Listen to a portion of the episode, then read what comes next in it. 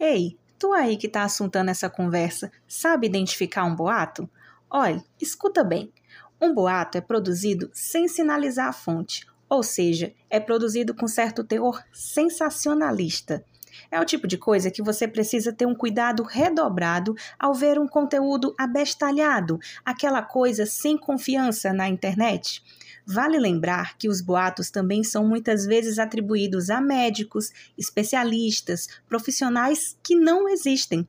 Ou seja, esses conteúdos falsos fabricados citam especialistas para aparentar ser uma verdade ou são baseados em crenças sem qualquer comprovação científica. Tu quer um exemplo? Cogumelo do sol, noni, graviola, chá de graviola e chá verde curam o câncer se faz, isso é uma mentira. Não existem evidências científicas de que qualquer alimento seja sozinho capaz de curar o câncer.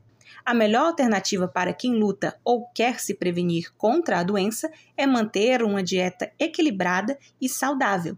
O primeiro ponto, meus compadres, é brechar, espionar, analisar o conteúdo. Veja se saiu em algum meio jornalístico de credibilidade, se não, desconfie da qualidade. Mesmo que o conteúdo seja compartilhado por alguém da sua confiança, verifique. Se sua cidade não tem um canal jornalístico, seja um site, um blog, emissora de rádio ou TV, procure um veículo mais chegado de você, da sua confiança na internet mesmo, utilizando o seu celular. Citamos aqui um mapa que apresenta meios próximos a você, produzidos pela Cajueira, curadoria de conteúdos produzidos pelo jornalismo independente no Nordeste. É aprumado, viu? A COAR é uma iniciativa de checagem independente no Nordeste.